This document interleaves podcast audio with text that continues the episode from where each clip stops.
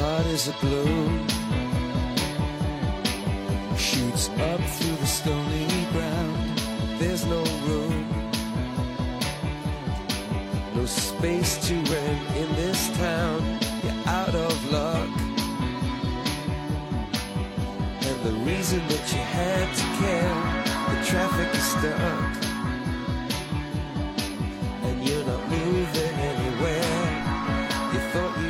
Comienza en Radio María Sexto Continente, con el obispo de San Sebastián, Monseñor José Ignacio Munilla.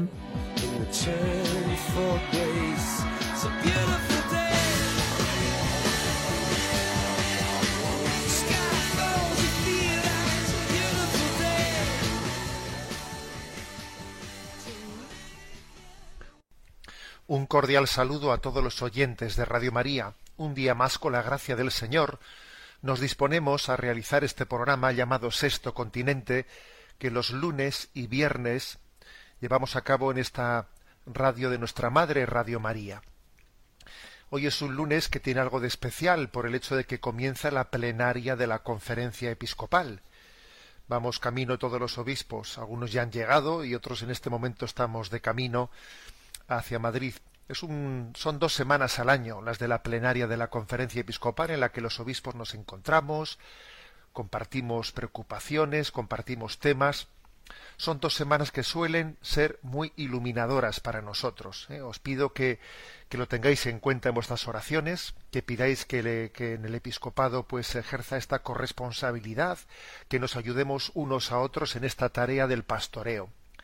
Es verdad ¿eh? que cada obispo pues, es responsable de su diócesis, pero estamos en un mundo globalizado y es muy importante escucharnos unos a otros y ver los ecos de los problemas para así también hay, pues eh, acertar, ¿eh? acertar cada uno en esa tarea que se le ha encomendado en su diócesis. Os pido, por lo tanto, que nos tengáis presentes durante esta semana. Bien, después de esta entradilla, pues decir sencillamente que el programa Sexto Continente lo realizamos en una interacción con los oyentes a través de la eh, cuenta de Twitter arroba obispo Munilla, a través del muro de Facebook que lleva mi nombre personal de José Ignacio Munilla y a través de una de una cuenta de correo electrónico sextocontinente arroba radiomaria.es en la que recibimos preguntas, sugerencias vuestras y hay que decir que tenemos eh, pues un una audiencia que sería la envidia de cualquier programa radiofónico, muy activa y muy corresponsable y que verdaderamente me ayuda mucho a mí pues para poder hacer este este programa. Bueno, ¿y qué tema quiero tratar en primer lugar? Os lo podéis suponer. ¿eh? Os lo podéis suponer, pues que lo primero que vamos a hablar es de los atentados eh, habidos en París. Lo primero que queremos hacer es orar por el eterno descanso eh, hacer un, un profundo acto de, de ponernos en presencia de Dios y orar por todos los difuntos y por sus familias. Me sirvo, me sirvo de, de un párrafo de una página web muy reciente, muy reciente en esta en este campo de la nueva evangelización. Es una página que se llama uno más doce, ¿eh? escrito con letras, uno más doce.com en su editorial, eh, uno más doce, que está llevado por, por, entre otras personas, por Isidro Catela, pues un gran profesional de la comunicación. Bueno, pues en su editorial, titulada El mal no tiene la última palabra, nos dice lo siguiente. Todavía con el temblor presente por el golpe de la sinrazón y la barbarie que nos ha dejado la noche oscura de París, hincamos la rodilla ante el único Señor y rezamos. La muerte no es el final. El mal no tiene la última palabra. Convencidos de que, como afirma San Pablo en la epístola a los romanos, el mal ha de vencerse con el bien. Rezamos por, por las víctimas, por sus familias, por los hermanos franceses y rezamos también para que el Señor cambie el corazón de los asesinos con el ojo por ojo y diente por diente, injustos y bárbaros en sí mismos, sólo conseguiríamos quedarnos todos ciegos y desdentados.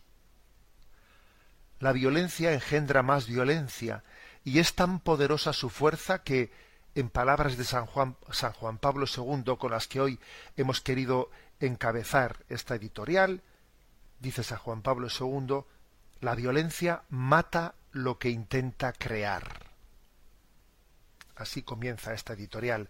El mal no tiene la última palabra. Dale, Señor, el descanso eterno, brille para ellos la luz eterna, sus almas y las almas de todos los fieles difuntos, por la misericordia de Dios, descansen en paz.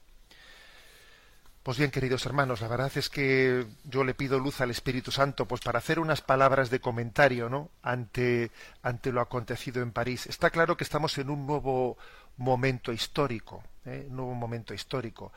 Aquel atentado de las Torres Gemelas, pues escenificó eh, un nuevo, eh, un nuevo tiempo, un nuevo modo de, de terrorismo y un nuevo reto para el futuro de la, de la humanidad creo que sin duda alguna es necesario orar, es necesario reflexionar, es necesario hacer autocrítica, es necesario también que los gobernantes eh, tengan clarividencia, tengan prudencia, tengan valentía. Estamos ante un gran reto. Yo creo que, eh, pues, pidiendo salud al Espíritu Santo, me atrevo a compartir con vosotros algunas reflexiones, eh, pues que las coja en la medida en que os puedan ayudar y cada uno también tendrá pues sus luces interiores para matizarlas y hacer las suyas. Sin duda alguna, creo que también existe eh, un, un, problema de fondo en este nuevo, en este, en esta amenaza terrorista en la que estamos. Hay un problema, también hay unas causas políticas y causas geoestratégicas que no podemos olvidarnos de ellas me lo habéis escuchado más de una vez. Y creo que si no comenzamos reconociendo esto, pues difícilmente haremos pues un diagnóstico bien hecho. ¿A qué me estoy refiriendo? Eh? Me estoy refiriendo al hecho de que Occidente, con Estados Unidos a la cabeza, han tenido, han tenido históricamente intervenciones muy erráticas de, en la política internacional que han terminado suscitando, han terminado haciendo pues una, un caldo de cultivo del fundamentalismo que hace pocas épocas todavía pues el fundamentalismo era casi pues eh, casi voy a decir inexistente ¿eh? Allá por los años 70 80 y después de eh, pues de determinadas intervenciones internacionales resulta que se ha suscitado se ha hecho el caldo gordo pues a ese fundamentalismo Especialmente hay que decir pues que la, la famosa guerra del Golfo del año 2003 contra la que San Juan Pablo II tanto nos previno fue una auténtica desgracia. ¿eh? Por razones obviamente pues de tipos económicos o de controles de, de lugares de, producción del petróleo ¿eh? no es difícil suponer que eso estaba detrás de eso bueno pues eh, y con la excusa, ¿eh? con la excusa, vamos a decir, de, de aquellos, aquellos atentados de las Torres Gemelas, se atacó, se atacó una, una nación, se, se, derrocó a Saddam Hussein, cuando después la historia ha demostrado que poco tenía que ver Saddam Hussein con aquellos atentados de las Torres Gemelas, y además bien sabemos que precisamente Saddam Hussein se caracterizaba pues por, por ser un dictador pues pero con una configuración laica del Estado, eh, en el que cabían, por cierto, también las minorías cristianas de Medio Oriente. Las minorías cristianas de Medio Oriente habían convivido en una convivencia no fácil pero posible eh, en aquellas en aquellos contextos ¿no? de, de, gobiernos como el de Al-Assad en Siria o de gobiernos como de Saddam Hussein en Irak y San Juan Pablo II levantó su, su voz y se quedó solo en aquel momento, se quedó solo ante aquella intervención en Irak. Y también en, en, Occidente hay que decir que España mismo también cometió el error de secundar, ¿eh? de secundar queriendo posicionarse pues ante Estados Unidos en el campo internacional, cometió un gravísimo error también de sumarse a esa todos sabemos lo que ha ocurrido posteriormente, ese cúmulo de desgracias, se han terminado por allí por configurar unos estados que son unos estados títeres, erráticos, incapaces de gobernar aquellos territorios que finalmente han sido el caldo de cultivo para que surjan grupos fundamentalistas, el califato islámico, que terminan haciendo estados supranacionales y que, y que tienen la pretensión de conquistar pues no únicamente los países musulmanes, sino de llegar a conquistar el mundo, ¿no? Y esas, ahí basta recordar eh, las invocaciones de Al-Ándalus, eh, pues en los comunicados de el mal llamado eh, Estado Islámico, etcétera. Es decir, que creo que tenemos que ser humildes para decir aquí ha habido también unas, unos profundos errores de partida. unos profundos errores de partida. Por otra parte, el desgaste tan grande que supuso eh, el goteo continuo de muertes de los soldados enviados a una guerra a la que no se debía de haber ido, a la que no se debía de haber ido, pues el continuo desgaste y goteo de fallecidos, fallecidos desgastó, desgastó la autoridad moral eh, de, los gobiernos, especialmente de Estados Unidos, ante su, ante su población, de manera que finalmente han tenido que ir saliendo de allí sin haber controlado, sin haber resuelto el problema y, curiosamente, quedándose sin la valentía, sin la autoridad moral de intervenir ahora, ahora, que era cuando verdaderamente se necesitaba una intervención de Occidente, que es después de haberse creado, después de haberse generado unos, unos, eh, pues unos grupos fundamentalistas que impiden, eh, que impiden la convivencia, que impiden la, la, presencia de los cristianos en aquellos lugares, que impiden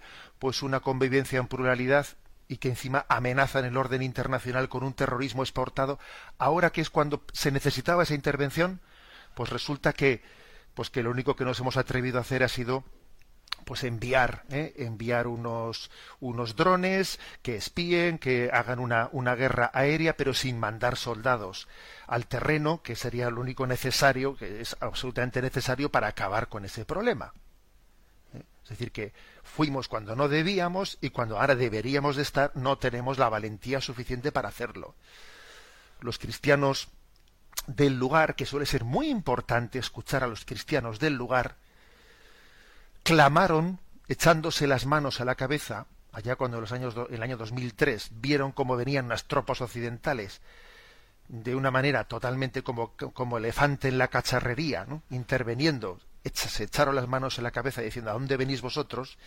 y se han vuelto a echar las manos a la cabeza viendo cómo ahora que se ha creado el Estado Islámico, ahora no hay valentía para afrontarlo. Luego encima vienen pues los enfrentamientos entre con el deseo de controlarlo todo entre Rusia y entre Estados Unidos. Interviene Rusia y entonces eso le molesta a Estados Unidos. Unos mandan sus aviones, otros mandan sus aviones. Todo ello ha provocado también una inmigración, una, una inmigración sin precedentes de aquellos lugares, viendo que no hay esperanza y una inmigración a Europa, pues como nunca antes se había visto. Es decir, un gran despropósito geoestratégico, del cual somos, me refiero, somos, estoy hablando de Occidente, ¿no? Del cual Occidente es culpable en una gran parte. Pienso que este es el primer aspecto que, que hay que, que hay que valorar. Yo creo que uno de los, de los males de fondo principales ha sido el de no haber tenido la capacidad de escucha de los cristianos del lugar, el no haber contado con el factor religioso que es tan clave en un lugar como aquel. El no haber contado con ese factor ha sido un motivo clarísimo de, de, haber obrado imprudentemente. Se ha generado un fundamentalismo islámico que antes no existía. Pero en segundo lugar también tenemos que decir que una vez que se ha generado, ahora nos encontramos con un segundo problema, y es que a ese fundamentalismo islámico le encanta le encanta escenificar su choque con una Europa materialista, con una Europa que ha perdido su alma cristiana, con una Europa nihilista, ante la cual se siente muy fuerte.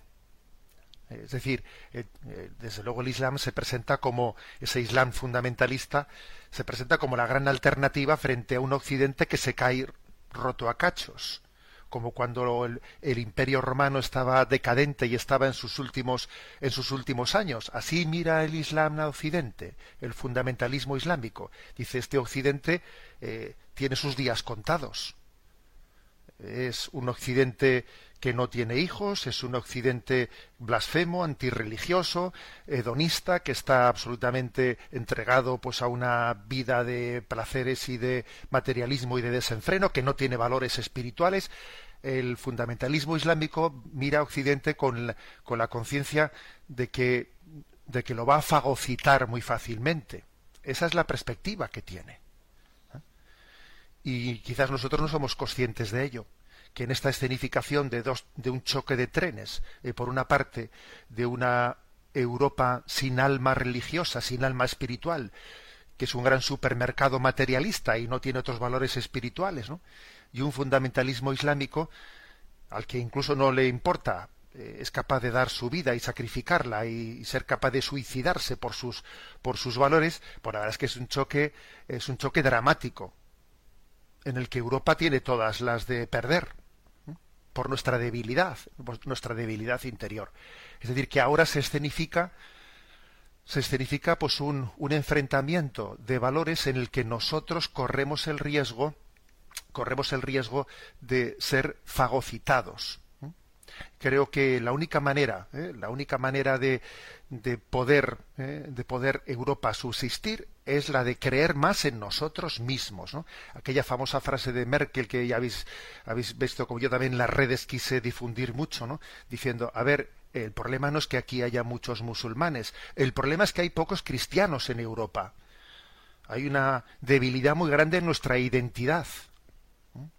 Y cuando Merkel en una conferencia pronunciada todavía recientemente eh, hizo un llamamiento a que volviésemos a nuestras raíces, a nuestra identidad, ¿no? Algunos echaron las manos a la cabeza, pero creo que estaba diciendo algo que era clave. Europa necesita también tener una identidad, porque la convivencia, la convivencia con otras religiones, la convivencia con otras con otras razas, con otros pueblos, se hace desde la propia identidad. Cuando carecemos de identidad o tenemos una crisis de identidad no construimos una convivencia, una comunidad plural, sino somos fagocitados.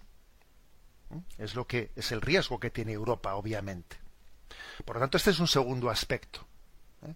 El aspecto de el riesgo que tiene Europa desde su debilidad identitaria, desde el haber perdido sus raíces cristianas, no, no ser conscientes de ellas. Acordaros lo que nuestro Papa emérito Benedicto XVI pues eh, subrayó tantas veces, ¿no? La identidad de Europa se construye en la confluencia de Atenas, de la tradición de Atenas, de la tradición de Roma, de la tradición de Jerusalén. Incluso también alguien añadió y desde la tradición de, de la de la Ilustración. Es decir, existe una identidad europea. Se confluye la filosofía de Atenas, el derecho de Roma, la la revelación que llega desde Jerusalén del cristianismo y también la, la, reflexión sobre los derechos, sobre los derechos que nacen humanos que nacen de la ilustración. Existe una identidad que hemos ido perdiendo. Bien, este es el segundo factor, la debilidad espiritual en la que nos encontramos en este momento ¿eh? para poder afrontar este reto. Esto no es únicamente cuestión de medidas policiales, ¿eh? La policía tendrá que hacer su trabajo, la policía o, de, medir, no, pero obviamente existe también la necesidad de que nosotros creamos, ¿eh? creamos en nosotros mismos, ¿eh? en nuestra propia identidad. Si no, difícilmente vamos a ser capaces de generar una cultura de convivencia. Vamos a hacer ahora un pequeñito descanso musical y lo vamos a hacer poniendo esa voz inconfundible de San Juan Pablo II quien el 9 de noviembre de 1982, si recordáis, allí en Santiago de Compostela, pronunció un discurso europeísta inolvidable, un discurso que debería de ser reeditado y releído, ¿no? haciendo un llamamiento a que Europa redescubriese sus raíces cristianas. ¿eh? Decía él entonces, yo, obispo de Roma y pastor de la Iglesia Universal, desde Santiago te lanzo, vieja Europa, un grito lleno de amor. Vuelve a encontrarte. Sé tú misma. Descubre tus orígenes. y aviva tus raíces, revive aquellos valores auténticos que hicieron gloriosa tu historia y benéfica tu presencia en los demás continentes. Escuchamos la voz de San Juan Pablo II en este canto del Padre nuestro.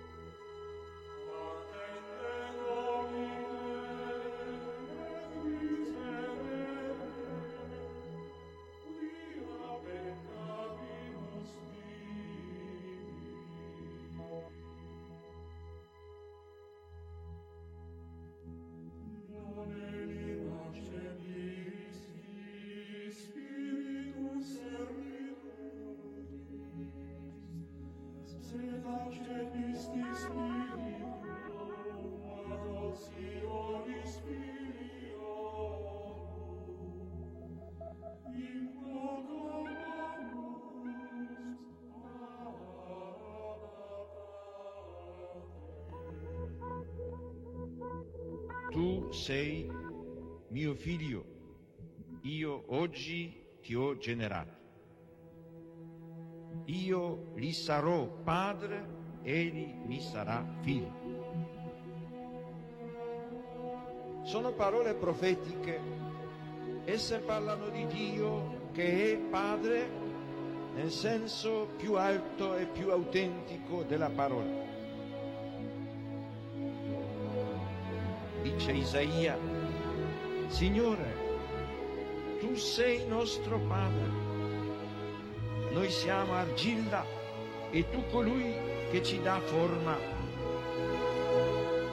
Tutti noi siamo opera delle tue mani.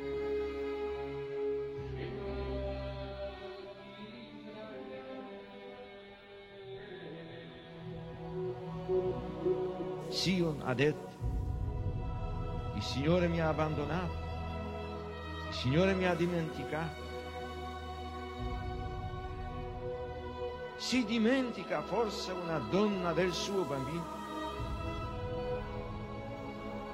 Anche se ci fosse una donna che si dimenticasse, io invece non ti abbandonerò mai.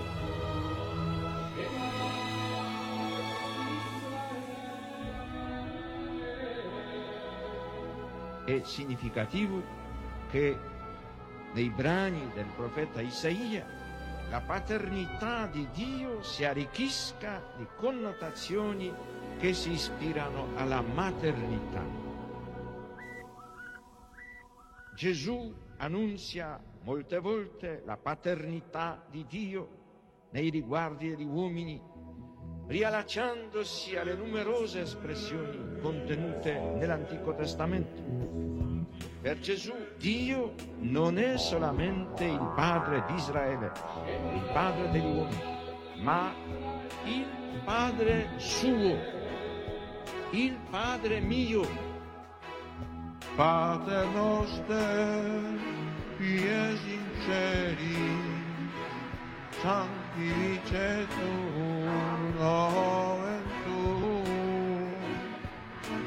adveniat regnum tuum, fiat voluntas tua, sicur in cielo ed in terra.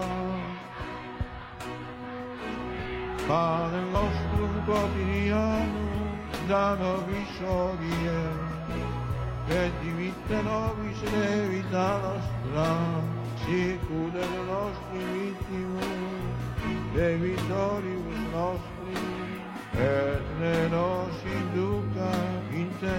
acciones, el líbranos, amado.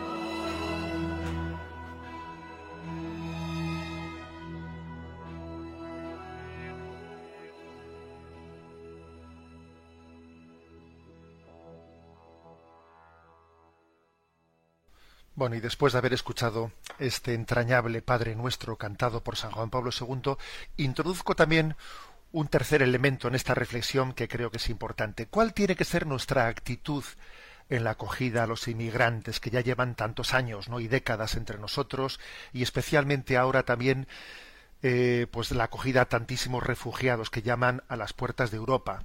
¿eh? indistintamente ya de que estas olas de refugiados hayan sido provocadas en gran parte, como he dicho antes, pues por, pues por nuestros errores ¿no? de, de, intervención en aquellos lugares, por haber generado unos problemas que luego no hemos sido capaces de solucionar y ahora pues esas oleadas de refugiados llegan a nuestras, a nuestras puertas. ¿Cuál tiene que ser nuestra actitud ante ello?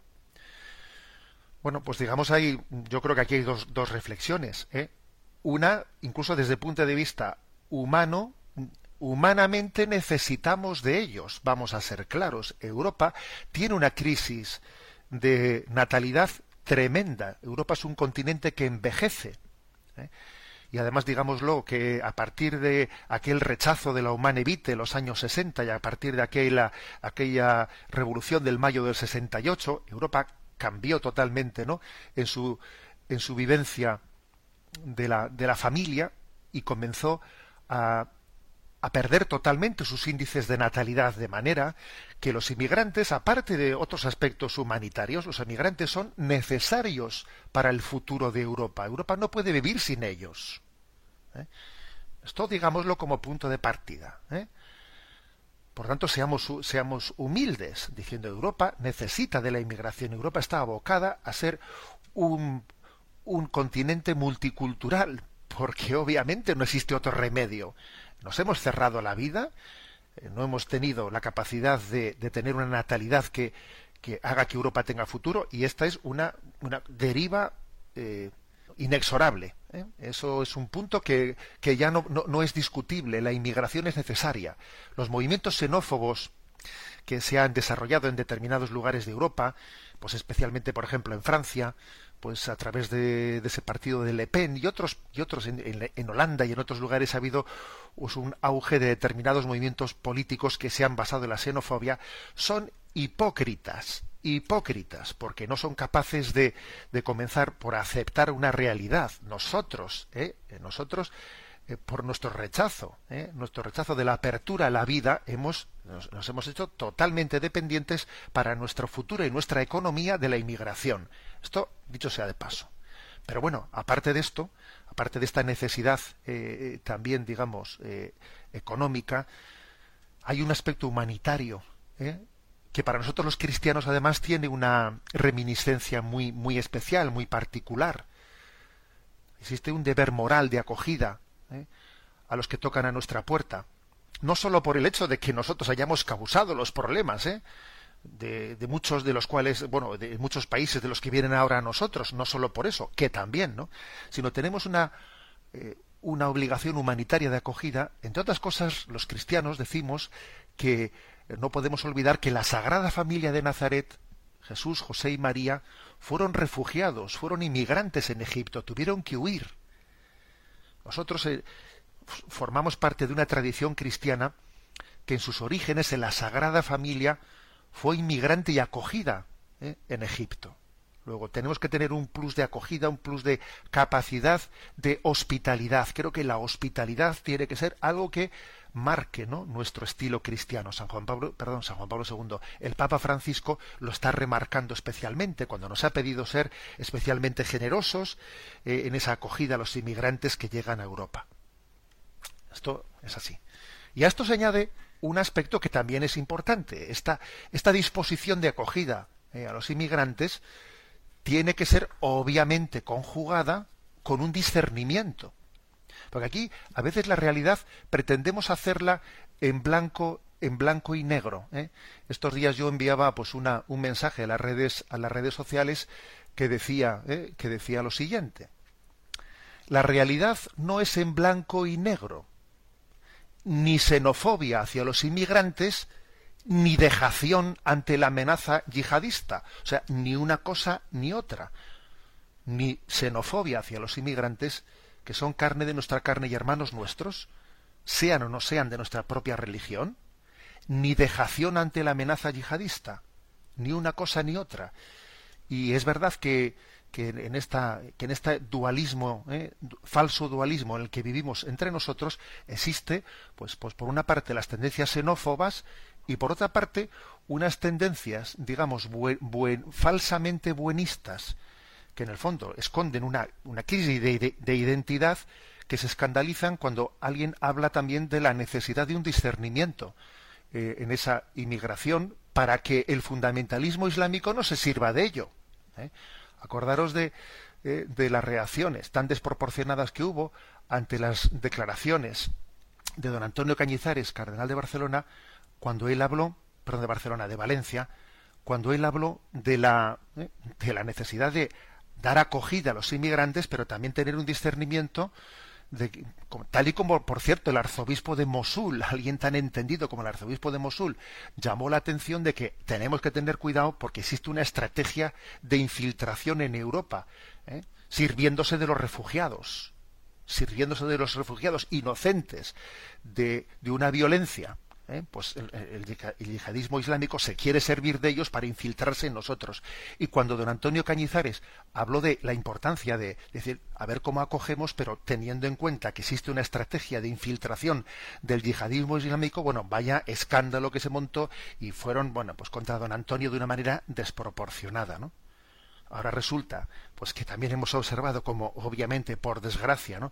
Algunos de los de los yihadistas terroristas de París pues estaban infiltrados en esas oleadas y bueno y parece que nadie se acuerda ¿no? de lo que don Antonio de lo que don Antonio dijo es decir tenemos que tener la capacidad de conjugar ¿eh? pues la acogida ¿eh? a los inmigrantes y a los refugiados que son especialmente víctimas hacia los que tenemos que tener una sensibilidad de acogida y al mismo tiempo tener muy claro que eso no supone el no tener o hacer una dejación de nuestras obligaciones pues frente a la estrategia del yihadismo ¿eh? que es que tiene que existir ¿eh? una estrategia frente a la amenaza yihadista este es un aspecto también importante y por último por último en mi reflexión quisiera añadir el siguiente aspecto eh, el aspecto más eh, la deriva la deriva o la influencia que puede tener este fenómeno del yihadismo islámico la influencia que puede tener en el sentimiento religioso de los europeos. Porque es obvio que hay muchas personas que hacen la siguiente eh, la siguiente el siguiente silogismo. Este esta violencia viene como fruto de las religiones eh, estos mueren en nombre de Alá, y aquí el problema está que la religión es la causa de la violencia. Más o menos, eh, un poco simplificando, pero se llega a plantear las cosas en estos términos, ¿no? Eh, es una tesis de que el problema de la violencia tiene raíces religiosas. Las religiones son la fuente y la causa de la violencia claro, quienes sostienen que existe una verdad, una verdad última que es la verdad religiosa, eso conlleva al hombre al enfrentamiento. Si tú crees en la verdad, eso genera conflicto. Y la única forma de que no haya conflicto es defender el relativismo, que nadie crea en nada, ¿no? Esta es la tesis del relativismo, ¿eh? que pretende sacar una lectura, una lectura de esta, de esta desgracia tan grande, ¿no? Una lectura de clave relativista. Por cierto, recuerdo que eh, la humilía del día de San Sebastián mártir, haber hablado, ¿no? Haber hablado de este tema, y os voy a leer un párrafo que, que pronuncié en aquella humilía. Decía, otro signo que hemos escuchado con frecuencia tras el atentado de París, y entonces me refería al de Charlie Hebdo, ¿eh? es la acusación al hecho religioso de ser la causa de la violencia. La raíz de la violencia estaría en las religiones. ¿Eh? Según esta acusación, la fe religiosa se creería en posesión de la verdad, de donde nacería la violencia. Pero claro, quienes hacen este tipo de reflexiones antirreligiosas olvidan que en la historia de la humanidad se ha ejercido la violencia en nombre de Dios como también se ha ejercido la violencia en nombre del ateísmo. ¿eh? Al grito de la religión es el opio del pueblo. Decenas de millones de personas fueron asesinadas en el siglo XX al, grito de, del ateísmo marxista, como también se ha ejercido la violencia en nombre de la libertad, con la guillotina francesa, o en nombre de la raza, en nombre del dinero.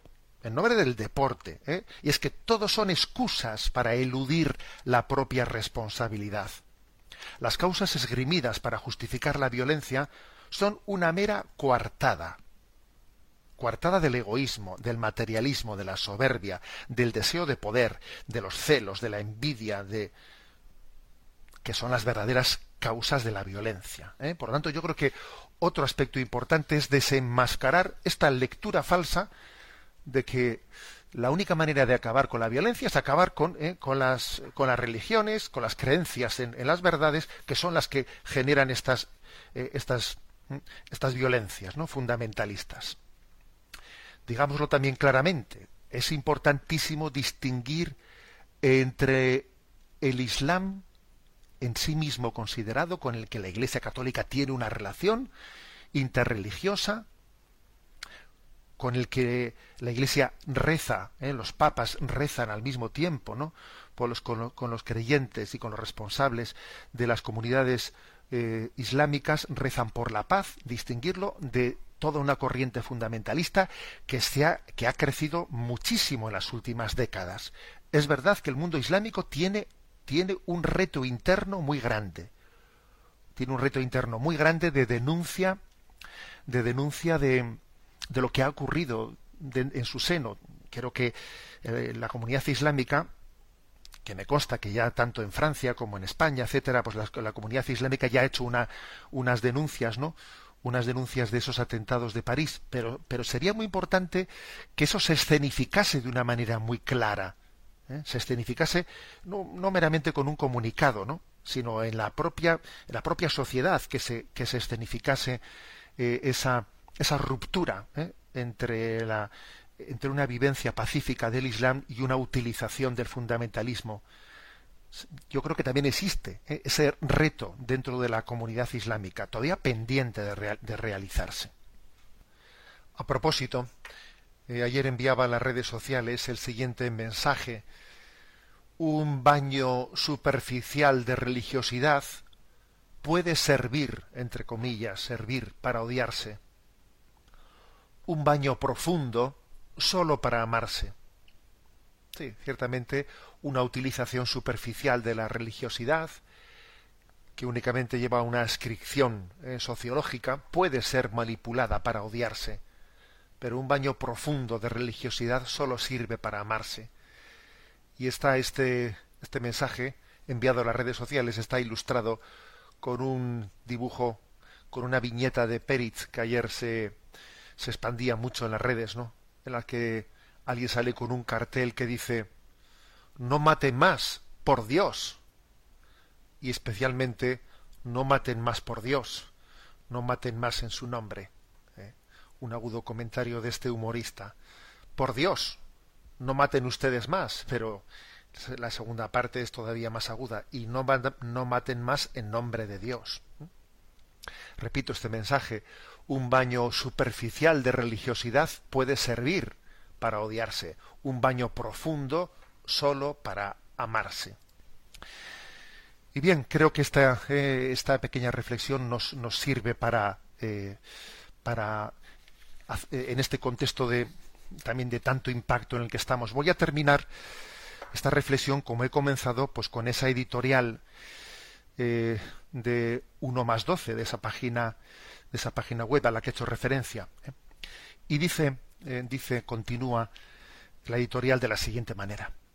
El filósofo André Glucksmann, fallecido esta pasada semana en París, escribió a raíz de los atentados del 11S que se iniciaba una guerra que iba a durar una generación. Una guerra que confundiría a muchos de nuestros contemporáneos, que pensaría que la religión era la causa de la violencia terrorista, pero no es verdad.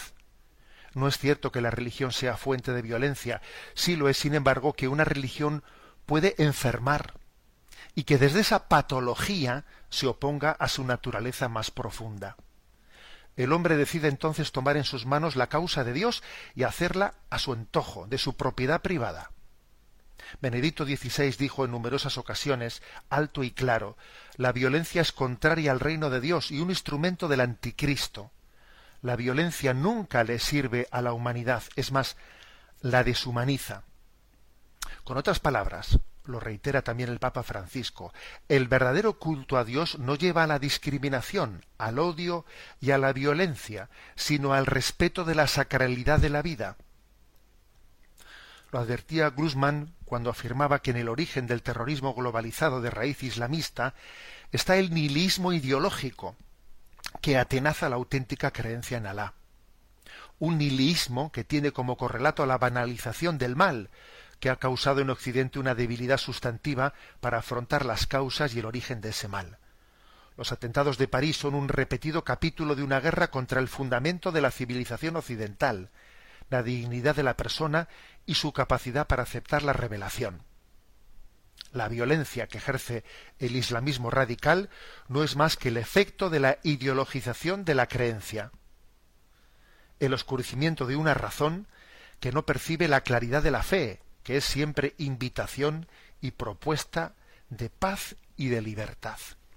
Bueno, pues concluyo diciendo, oramos, estamos orando intensamente por todos los difuntos de los atentados de París y por sus familias.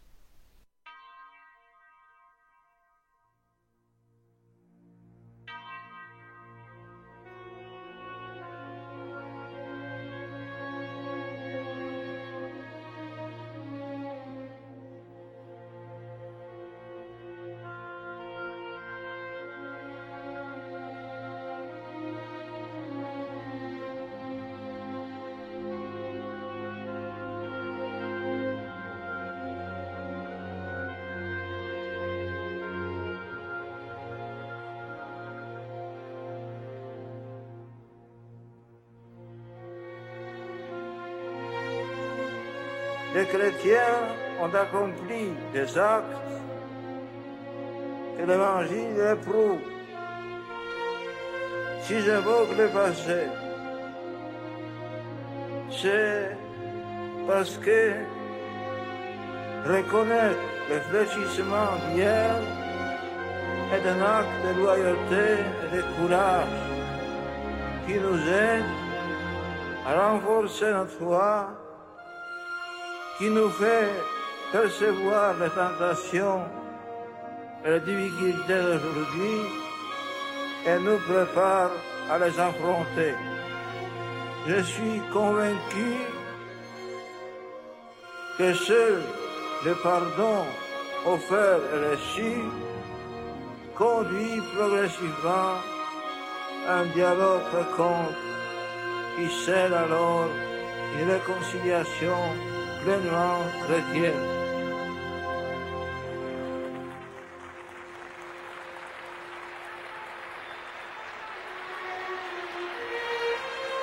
L'appartenance à différentes traditions religieuses ne doit pas constituer aujourd'hui une source d'opposition ou de tension. Bien au contraire, l'amour de Christ qui nous est commun nous pousse à chercher sans relâche le chemin de la pleine.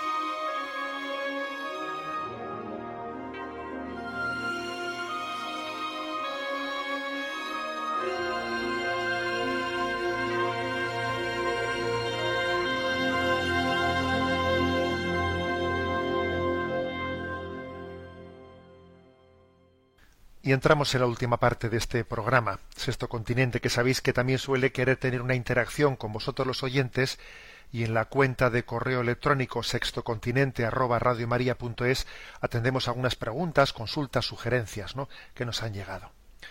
En esta ocasión, en vez de leernos desde la emisora las preguntas, que generalmente suele ser Cristina o Yolanda las que nos las leen, pues las voy a leer yo mismo y yo las contesto, por el hecho de que al ser hoy el inicio de la de la plenaria de la conferencia episcopal, pues en este momento no podemos tener la conexión en directo. Bien, la primera pregunta seleccionada es de Víctor desde Burgos, quien nos hacía la siguiente consulta.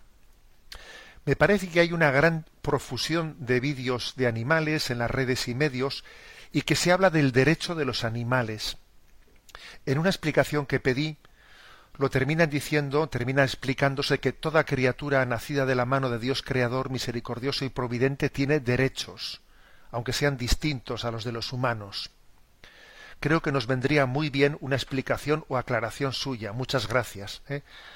Alabado sea Jesucristo, dice Víctor desde Burgos. Vamos a ver. Eh, recuerdo haber abordado en, algún, en alguna ocasión este tema, eh, especialmente con la explicación de la encíclica Laudato Si, pero brevemente. Estrictamente hablando, no se puede hablar del derecho de los animales. Porque claro, si los animales tuviesen derechos, también tenían que tener deberes. No existen derechos sin deberes. Y a los animales no se les puede exigir deberes. ¿eh? Porque claro, pues porque no tienen esa libertad. Si, por lo tanto, si no tienen deberes, tampoco tienen derechos, ¿no? Porque digámoslo estrictamente, es que quizás en nuestra confusión actual no tenemos un concepto claro de qué son deberes y qué son derechos. Los animales no tienen deberes ni, derechos, porque no tienen libertad, no tienen conciencia. ¿eh? Ahora bien, nosotros sí tenemos deber, deberes hacia los animales. Aunque ellos no tengan estrictamente derechos, nosotros sí tenemos deberes hacia ellos. ¿Por qué? Pues principalmente por dos motivos. Primero, porque la naturaleza, el reino animal, también el reino vegetal, no es una propiedad privada eh, de nosotros que nosotros de la cual nosotros podemos hacer y deshacer como si fuésemos los únicos habitantes de la tierra sino que tenemos que pensar en los demás. O sea la, la naturaleza pues es un don de Dios para el uso común de todos luego abusar de la naturaleza es también faltar al derecho de mis hermanos, que también ellos tienen derecho ¿eh? de gozar de la naturaleza como yo lo tengo. Esta es la primera razón. ¿eh? Y la segunda razón por la cual tenemos también nosotros deberes para con los animales, para con la naturaleza, es de otro tipo. Es la siguiente. Es decir, si nosotros tratamos con crueldad, con una crueldad absolutamente gratuita a los animales, eso también conlleva en nosotros un deterioro moral en nosotros mismos, o sea, nos animaliza, nos hace crueles ¿eh? el maltrato de los animales. Con lo cual no es que el maltrato gratuito y desproporcionado, etcétera, de los animales, no es que haya, no es que, haya que excluirlo porque los animales tengan derechos, no, sino porque es que en el fondo es un daño que nos hace a nuestra propia alma, que nos embrutece. ¿eh? Bien, esta es un poco la respuesta para, ¿eh? para Víctor de Burgos.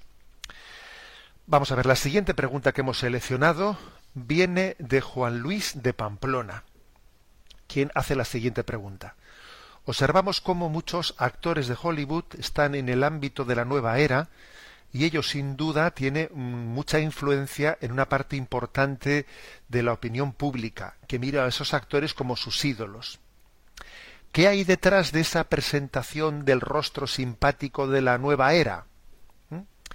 Bien, pues es cierto lo que dice Juan Luis. Es verdad que eh, toda esta tendencia de la nueva era, de la New Age, pues eh, ha, adquirido especialmente en el mundo de los famosos, de los de Hollywood, de los de las estrellas de Hollywood, pues una especie de referente, ¿no? Yo creo que ¿qué hay detrás de esto? Yo creo que hay una manipulación del hecho religioso, una manipulación muy clara. ¿eh? Detrás de la nueva era en el fondo se pretende sustituir a Dios por la felicidad. Es como querer hacer del hecho religioso ¿eh? un producto para que el hombre viva, pues eso, más relajado, más feliz. Eh, es casi confundir la religiosidad, en vez de ser una, una, un camino de relación con un tú trascendente que es Dios, no, la religiosidad se convierte en, en un objeto de consumo para que el hombre pues, busque una relajación, una paz, un huir de, ¿eh? de una vida estresante. Pero claro, hay que decir que sin la causa, que es Dios, no hay efecto, que es la felicidad, ¿no? O sea, no, es, o sea, no se obtiene. La, la nueva era no consigue lo que pretende, una felicidad sin Dios, no lo consigue. Y además también pasa una cosa, que sin cruz no hay gloria. La nueva era en el fondo es un intento de rechazar la cruz, de hacer una religiosidad sin cruz. Y sin cruz no hay gloria. Estoy también convencido que detrás de la nueva era se esconde otra cosa, ¿no? Una, una, una reducción de la religiosidad a una espiritualidad sin moral sin moral, que no me exija la conversión, porque digamos, pues toda esta gente, ¿eh? todos estos famosos de Hollywood, etcétera, pues hombre, si tuviesen una seria conversión, entre otras cosas, eso supondría que, pues que tendrían que cambiar muchos planteamientos de vida. Por ejemplo, sobre la moralidad o inmoralidad de muchas de sus películas, sobre cómo utilizar el dinero, ¿eh? Esas cantidades tan ingentes de dinero que pueden llegar a tener y que, tienen una, un deber también de, de, compartirlo con los más necesitados. Entonces, claro, qué tentador es cambiar la religiosidad por una espiritualidad de consumo que no que no tiene moral estrictamente, porque digamos que la nueva era se caracteriza por no tener una dimensión moral. La moral cada uno se la va construyendo según su, eh, su sensibilidad. Qué cómodo, eh, obviamente, qué cómodo resulta este, este aspecto. Pues bien, esa es un poco la respuesta para Juan Luis de Pamplona. Y vamos con la, eh, con la última de las preguntas seleccionadas, que es de, de Gonzalo de Valencia, el cual pregunta. El día que se convocaron las elecciones generales para el próximo 20 de diciembre, usted envió un mensaje a las redes que decía la doctrina social católica no cabe en nuestra geometría política le agradecería que explicase esa expresión. Pues sí, es verdad que la eh, que mandé ese mensaje, la doctrina social católica no cabe en nuestra geometría política. ¿A qué me refiero con lo de geometría política? Pues me refiero a, a estos esquemas que tenemos de partidos políticos que se dividen en teóricamente, ¿no? en progresista, conservador, derecha, izquierda y paradójicamente además están discutiendo y peleándose Mm, pensando básicamente lo mismo, porque es curioso, ¿eh? están, están, eh, asumiendo el pensamiento único ¿eh? y luego allí todo el día peleándose. Están casi peleándose por la decoración. Y cuando resulta que los temas de, de fondo, pues la concepción antropológica del hombre, la concepción ¿no? del, del bien común, etcétera, pues no, no, no se plantea, no se aborda. Por eso yo decía que en esta geometría política actual, que es que la doctrina social no, no, cabe, ¿eh? no cabe. Es, por ejemplo, lo que pasa en Estados Unidos, ¿eh? que pues, el Partido Republicano, pues igual es más cercano a la doctrina social en materia de familia y vida, y sin embargo está bastante más lejos ¿no? de la doctrina social en, otra, en otros temas especialmente en, los, en las políticas sociales hacia los pobres, los necesitados, los inmigrantes, etcétera. ¿eh? Y sin embargo, pues el Partido Demócrata, que parece que está más cerca de la doctrina social en materias de políticas sociales, de sanidad, eh, pues está muchísimo más lejos en materias de defensa de la vida, de ideología de género, eh, etcétera, etcétera, etcétera. Entonces dice uno, bueno, uno ve tal cosa y dice la, a ver, la en la actual geometría política, tal y como la tenemos en Occidente, es que no cabe, ¿eh? o sea, la doctrina social no se puede, no se siente representada en esos, eh, en esos partidos políticos actuales, que por otra parte plantean, eh, sus debates en términos de conveniente, no conveniente, prioritario, esto no es prioritario, pero no son capaces de abordar temas como moral o inmoral, verdadero o falso.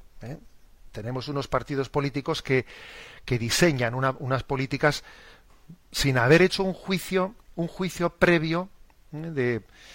de, valoración de la, verdad, la falsedad, la moralidad o la inmoralidad, sino que sencillamente dice, bueno, esto no es prioritario, si es prioritario, eh, es prudente, no es prudente. No, si, si, no, si es falso no puede ser prudente.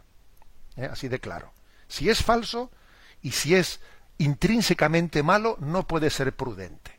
Bueno, Bien, a eso me refería. ¿eh? La verdad es que yo sé que ahora con la cercanía de las elecciones del 20, del 20 de diciembre, muchísimos oyentes llamarán, preguntarán y dirán y de qué manera podemos eh, iluminar el, el voto católico. Y la verdad es que yo sé que eso es un gran problema, que los católicos tenemos una orfandad muy grande, ¿no? A la hora de poder ser representados, pero entendedme también que además de decir esto, pues me parece que pues que poco más puede decir el obispo. ¿eh? Yo solamente pido al Señor que suscite vocaciones en la vida pública y en la vida política, pues para que pueda haber pues lugares en los que los católicos estén eh, plenamente eh, a gusto, ¿no? O sea, que, que, sus convicciones de doctrina social católica no tengan que ser anuladas, pues para estar en una determinada alternativa política.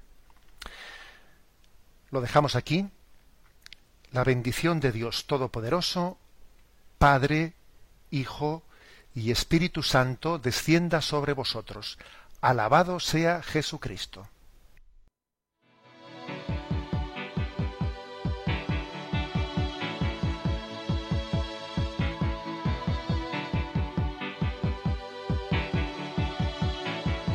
The heart is a bloom, shoots up through the stony ground. There's no room space to rent in this town. You're out of luck. And the reason that you had to care, the traffic is stuck. And you're not moving anywhere. You thought you found a friend. Han escuchado en Radio María Sexto Continente, un programa dirigido por el obispo de San Sebastián, Monseñor José Ignacio Monilla. For grace. So